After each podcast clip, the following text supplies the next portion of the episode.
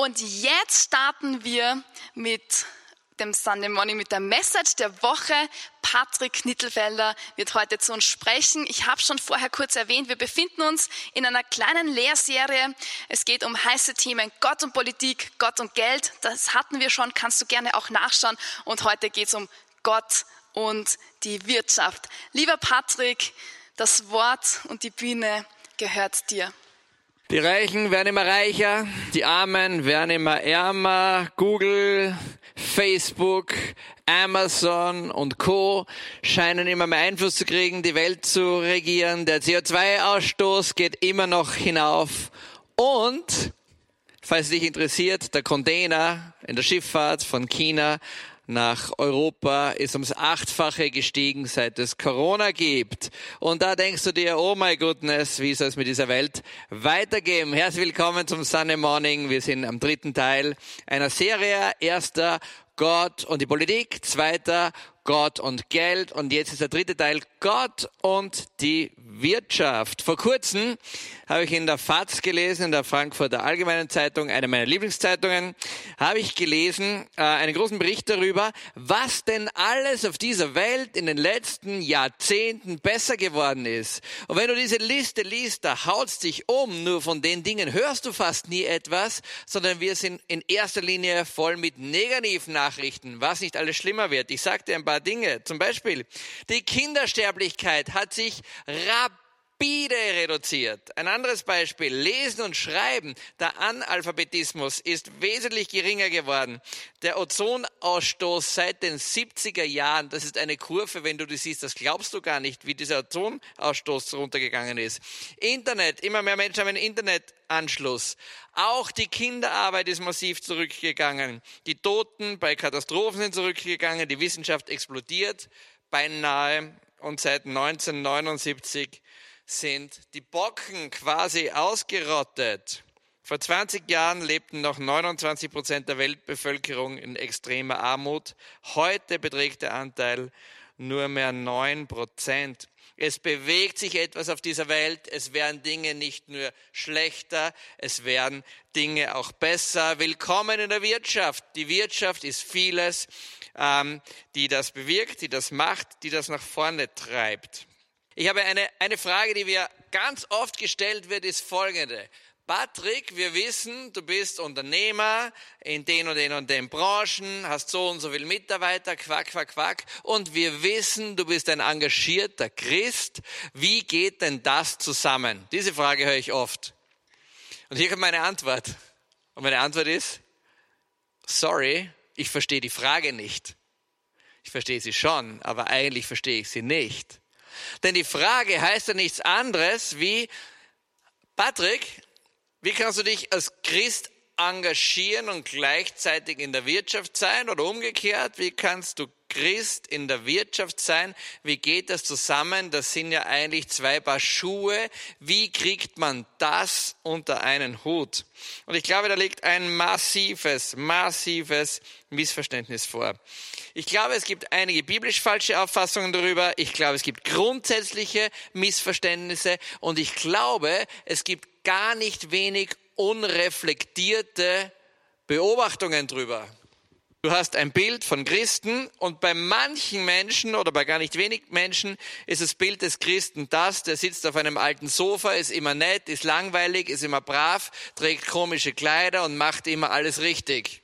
Und dann hast du ein Bild von der Wirtschaft und das ist vielleicht, da ist ein Wirtschaftsboss, der beutet alle aus, der treibt alle zu Überstunden an, der geht den ganzen Tag Golf spielen und schaut nur, wie er seinen Gewinn maximieren kann. Und du ahnst schon, beides ist natürlich totaler Quatsch, sondern beides sind irgendwelche irgendwelche Klischees, die Menschen mit sich mittragen. Schau mal, ich bin als Christ Patrick und ich bin in der Wirtschaft Patrick.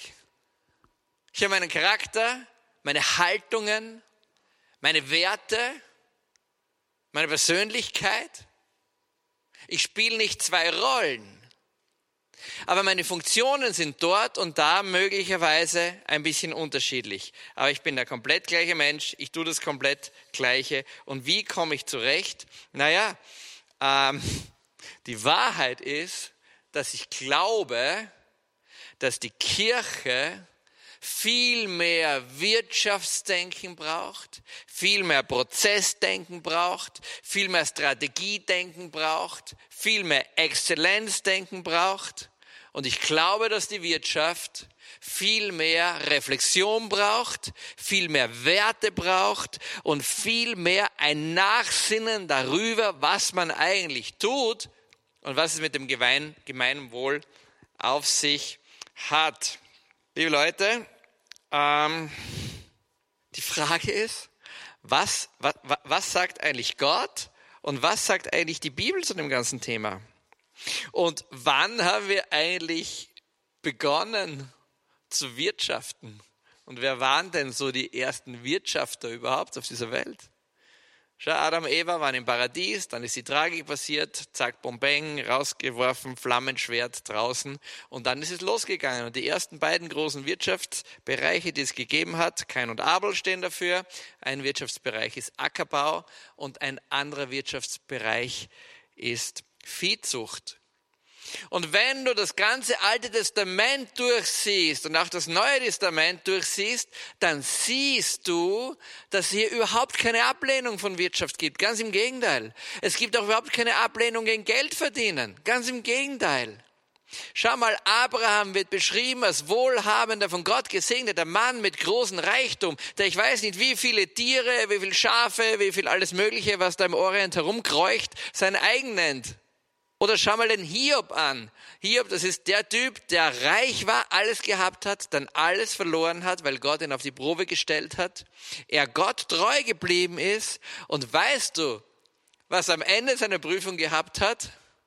Noch mehr Schafe, noch mehr Kamele, noch mehr Land, noch eine größere Familie. Weißt du, wir müssen mit diesem Missverständnis aufräumen, dass die Bibel sagt, ja, am besten du lebst möglichst arm vor dich hin und that's it, das ist ein, ein, ein, ein super Lifestyle. Das ist nicht die Wahrheit. Das ist nicht die Wahrheit. Wenn du in die Heilige Schrift reinschaust und dir ein wenig anschaust, die Gleichnisse, die es dort gibt, dann beziehen sich ganz viele Gleichnisse auf die Bereiche Agrar, also auf Landwirtschaft, auf Militär und auf Handel. Jesus spricht in seinen Gleichnissen massiv von diesen Themen. Und wenn du diese Gleichnisse anschaust, dann findest du so gut wie alle Gleichnisse sind auf Wachstum ausgelegt. Der Landwirt baut an, er sät, er will eine Ernte, Ernte wird eingebracht. Diese Bilder sind ständig präsent. Und es wird nie irgendwo drinnen gesagt, je weniger du erntest, je schlechter du säst, desto besser bist du. Ganz im Gegenteil. Im Militärischen wenn ein Dieb in der Nacht kommt und er weiß, es steht eine Wache da, es steht jemand da, dann kommt der Dieb in der Nacht nicht. Vielleicht kennst du dieses oder ähnliche oder viele Gleichnisse, die so sind. Oder wenn ein, wenn ein Kriegsherr gegen einen anderen zieht und er sieht, dass seine Armee eine viel größere gegenübersteht, dann versucht er ein Friedensangebot zu machen. Es gibt eine ganz klare Aussage das Wachstum gut ist. Und wenn du in den Handel reinschaust, schau mal, da gibt es einen Mann, der hat viele Perlen, verkauft alle, damit er dann eine große kaufen kann, die alles für ihn ist. Oder wie Dinge hin und her getauscht werden. Oder die Frau, die die Münze verliert. Oder der Bauer mit den Schafen. Und, und, und, und, und, und, und. Wachstum, Wachstum, Wachstum, Wachstum, Wachstum, Wachstum, Wachstum. Wachstum per se ist in der Bibel gar nicht schlecht. Gar nicht schlecht. Die Frage ist nur, wo ist dein Herz und wie gehst du um mit diesem Wachstum? Und was tust du mit den Dingen, die zu dir heranwachsen? Wie verwaltest du das, was du bekommen hast? Was tust du mit deinen Talenten, mit deinem Geld, mit deiner Ernte in der Scheune drinnen? Was tust du mit deiner Macht, die du hast? Was tust du mit? Und da kannst du alles einsetzen. Da kannst du alles einsetzen. Wachstum ist gut. Wirtschaft ist großartig. Aber die Frage ist, was tun wir? Mir scheint, Gott liebt, dass wir wirtschaften. Aber mir scheint, es gefällt ihm ganz oft nicht die Art und die Weise, wie wir es machen. Nochmal, ich glaube, Gott liebt Wirtschaft. Aber ich glaube, er verteilt sehr, er verurteilt sehr oft die Art und die Weise, wie wir das tun. Es ist immer gut, einen Blick in den Katechismus reinzuwerfen. Weißt du, was der Katechismus ist? Das ist ein großes Werk, wo die hellsten Köpfe der Christenheit von Anbeginn an sich den Kopf drüber zerbrechen, wie diese Dinge von Jesus gemeint sind. Und es gibt, wie kann es natürlich anders sein, im Katechismus einen riesengroßen Part, einen riesengroßen Teil drinnen, der sich beschäftigt mit Wirtschaft und mit Gerechtigkeit. Und da findest du im Katechismus unter Punkt 4 Wirtschaftsleben und soziale Gerechtigkeit. Da findest du unter dem Punkt 2426 einen wunderbaren Satz, der alles auf den Punkt bringt. Und der heißt, die Entfaltung des Wirtschaftslebens und die Steigerung der Produktion haben den Bedürfnissen der Menschheit zu dienen. Das, was wir tun, die Wirtschaft hat uns zu dienen und nicht wir der Wirtschaft. Siehst du schon, wo der Haken drinnen ist? Die Wirtschaft und alles, was wir da machen, soll dem Menschen dienen und nicht wir dem Menschen. Und weil es hier Verschiebungen gibt, kommt es hier zu großen Ungerechtigkeiten. Es heißt weiter, das wirtschaftliche Leben ist nicht allein dazu da, die Produktionsgüter zu vervielfachen heißt, die Wirtschaft ist nicht dazu da, immer mehr und mehr und mehr und mehr zu erzeugen. Den Gewinn oder die Macht zu steigern, immer stärker zu werden, noch mehr, noch mehr zu haben. Nein, sondern die Wirtschaft hat die Aufgabe, in erster Linie dem Wohl des Menschen zu dienen. Das ist großartig, das klingt großartig. Das Problem ist, dass die Realität leider oft anders aussieht. Und ich möchte dir jetzt in einem rapiden Tempo 13 knallharte, direkte biblische Aussagen mitgeben, die du als Anleitung nehmen kannst für dein Wirtschaften. Und weißt du, was das Beste ist? Fast alle die befinden sich in einem Kapitel, nämlich im dritten Buch Mose, im Levitikus, im elften Kapitel. Und im neunzehnten Kapitel, Entschuldigung. Und Egal, ob du ein Firmenboss bist, ob du der Chef von Google bist oder ob du Amazon hast oder ob du ein kleiner Mittelständler bist oder ein kleines Unternehmer bist oder ein EPU, ein Ein-Personen-Unternehmen bist oder ob dein ein-Personen-Unternehmen eigentlich eine wunderbare Familie ist, du Mutter bist und dich um deine Kinder kümmerst, egal was auch immer du bist. Wirtschaften tust du immer. Der eine größer, der andere kleiner. Und jetzt kommen 13 Facts durch hinunter und ich hoffe, die helfen dir und geben dir ein bisschen eine Richtung vor. Hier ist der erste und das ist einer meiner absoluten, absoluten Lieblingsdinge. Mache dein Geschäft, vergiss aber keinesfalls auf die Armen und auf die Fremden. Die, es gibt ein wunderbares Prinzip im Alten Testament und dieses Prinzip ist das der Nachernte. Weißt du, was das heißt? Man hat damals Landwirtschaft betrieben. Und dann heißt es hier, wenn wir reinschauen in die Schrift in Vers 9, wenn ihr die Ernte eures Landes einbringt, sollst du das Feld nicht bis zum äußeren Rand abernten. Was? Ich habe ein Feld und ich soll es nicht ganz abernten? Du sollst keine Nachlese von deiner Ernte halten. In deinem Weinberg sollst du keine Nachlese halten und die abgefallenen Beeren nicht einsammeln. Das sagt Gott zu den Menschen, schau, es ist großartig, wenn du ein Riesenfeld anlegst, aber ich sage dir, lass ein paar Bahnen vom Getreide stehen.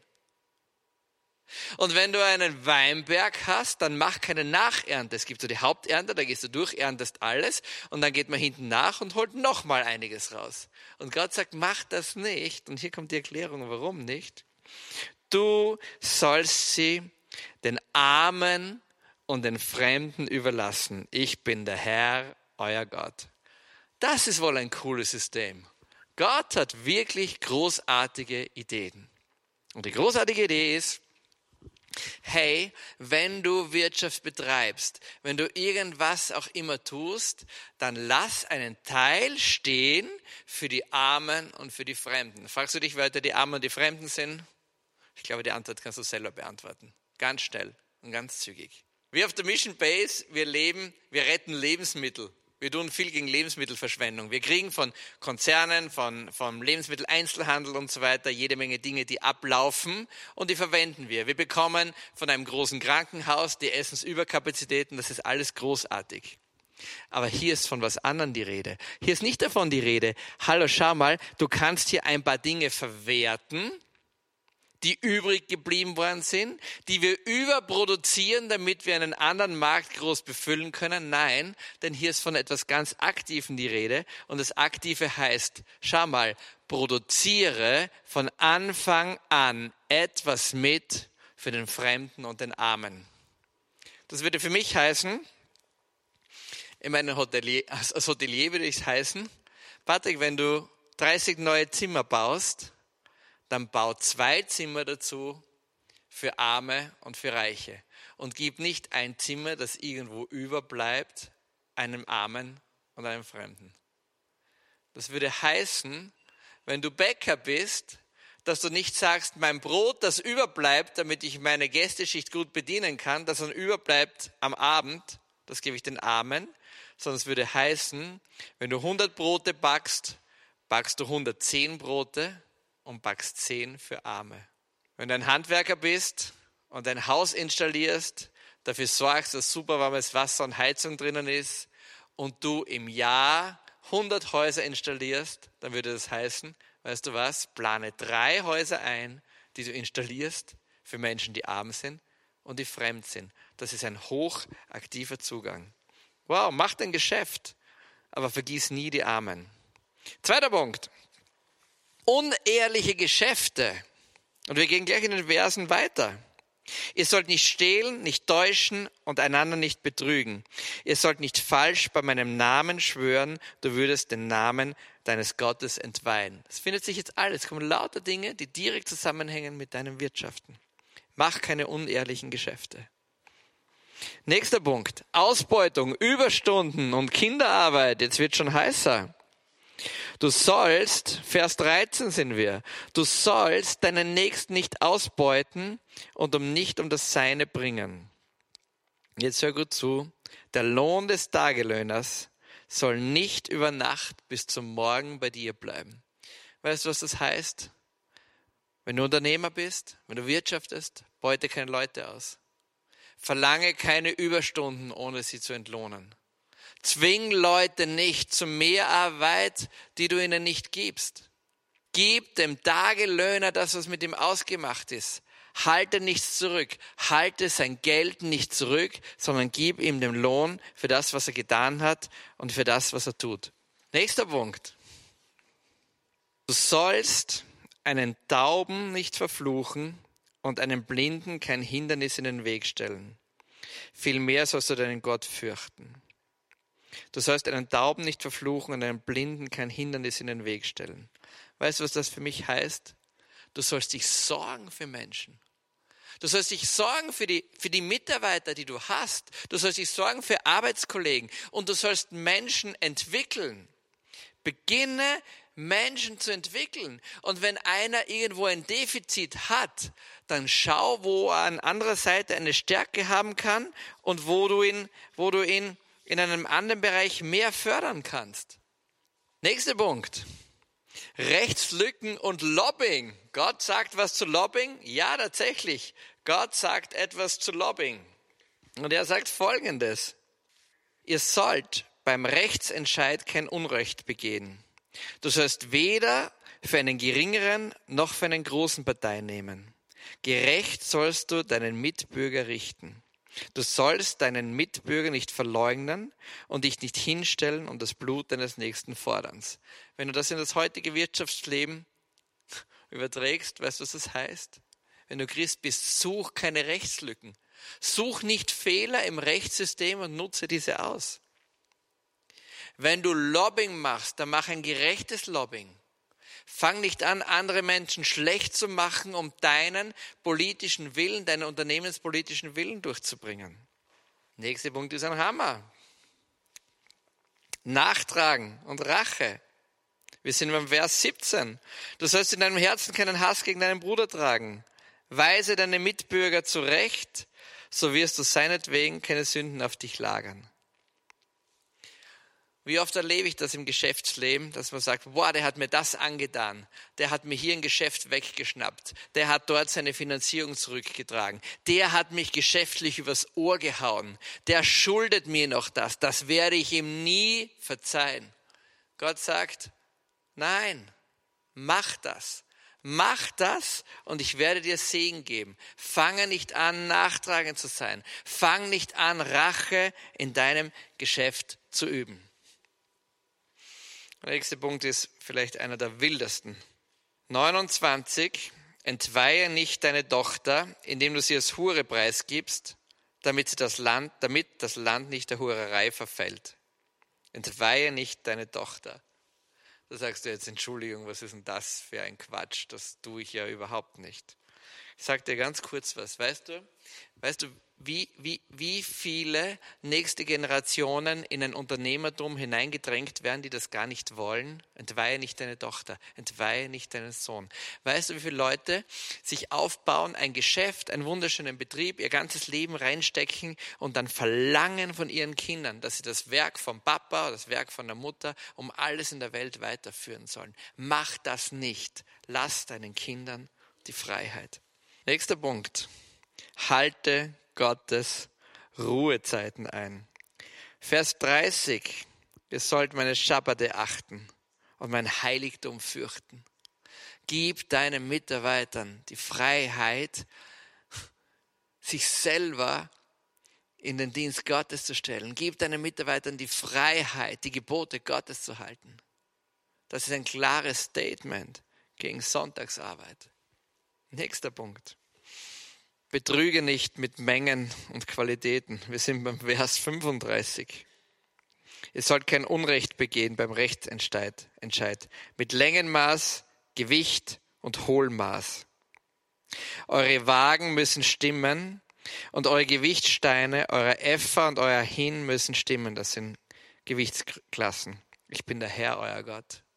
Weißt du, wie viele Leute heute betrügen mit minderwertigen Qualitäten? Wie viele Konzerne betrügen mit Mogelpackungen, mit möglichst viel, dass es ausschaut, möglichst viel, dass es drinnen ist, wo dir die Top-Qualität versprochen wird und es ist nur Müll drinnen. Und Gott sagt, mach das nicht. Nächster Punkt. Zahle deine Steuern. Wow, zahle deine Steuern. Nächster Punkt. Schuldenerlass. Weißt du, dass Gott in seinem Wirtschaftssystem etwas eingeführt hat, das er Schuldenerlass nennt. Jedes siebte Jahr sagt Gott, mach einen Schuldenerlass und jedes fünfzigste Jahr einen kompletten Schuldenerlass. Weißt du, was das weltwirtschaftlich bedeutet?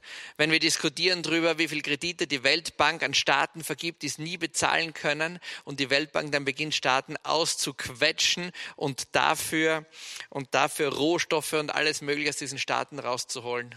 Weißt du, was Gott dazu sagt? Nein. Gott sagt, nein, tu das nicht. Vorletzter Punkt. Sorge für deine Gemeinde. Oh, das ist ein wunderbarer Punkt. Investiere in deine Gemeinde hinein. Wer auch immer deine Gemeinde ist, wer auch immer deine Kirche ist. Deine Kirche und deine Gemeinde ist kein Abo. Das ist kein Netflix, wo du sagst, wenn es mir mal gefällt, dann zahle ich mal was rein in meine Kirche. Wenn es mir nicht gefällt, nicht mehr. Weißt du, was deine Kirche ist? Deine Kirche ist kein Abo. Deine Kirche ist vielmehr sowas wie deine Familienkasse. Ich lebe in einer WG, wir haben gemeinsam eine Kasse, da schmeißen wir alles Geld rein, damit wir dann die Lebensmittel kaufen und alles, was wir so brauchen in unserer WG. Deine Kirche und deine Gemeinde ist eine Art deine Familie. Investiere in deine Gemeinde hinein. Und zum Abschluss noch ein Knallersatz. Und was ist, was ist, wenn mir so viel Geld übrig bleibt, dass ich ausgesorgt habe für mich selber, meine Kinder sind einigermaßen versorgt und es bleibt mir trotzdem viel Geld übrig. Weißt du, was Jesus hier sagt in 29.10? Setze dein Geld ein für deinen Bruder und Freund. Lass es nicht rosten unter dem Stein, bis es verdirbt. Gott sagt zu dir, setz dein Geld ein für deinen Bruder und deinen Freund und lass es nicht rosten unter deinem Stein, bis es verdirbt. Liebe Leute, Gott hat sich sehr viel überlegt zum Thema Wirtschaft. Glaube und Wirtschaft gehören viel näher zusammen, als du glaubst. Unsere ganze Erde funktioniert nur durch Wirtschaft. Du bist Teil der Wirtschaft und du wirtschaftest. Das Wirtschaftsleben kann sehr viel lernen von Kirche und Gemeinde. Moralische Ansprüche, ethische Ansprüche, göttliche Prinzipien, Werte. Und das braucht die Kirche dringend. Das braucht die Wirtschaft dringend. Und weißt du, was die Kirche dringend braucht? Die Kirche braucht dringend Menschen, die Entrepreneurship leben, Menschen, die unternehmerisch denken, Menschen, die sich um die Finanzen der Kirchen kümmern und sie gut verwerten. Menschen, die Visionen haben für die Kirche. Menschen, die Strategie haben für die Kirche und Gemeinde. Menschen, die Entwicklungspotenzial sehen. Menschen, die anderen Menschen helfen, sich zu entwickeln und größer zu werden. So sehr oftmals Werte und der Blick Gottes im Wirtschaftsleben fehlt, so sehr fehlt Strategie und Leiterschaft in Kirchen und Gemeinde. Die Frage, Patrick, wie kannst du beides machen? Und meine Antwort ist, ich verstehe die Frage nicht. Wir alle sind gerufen, beides zu machen. Und wir alle sind gerufen, besser zu werden in den Dingen,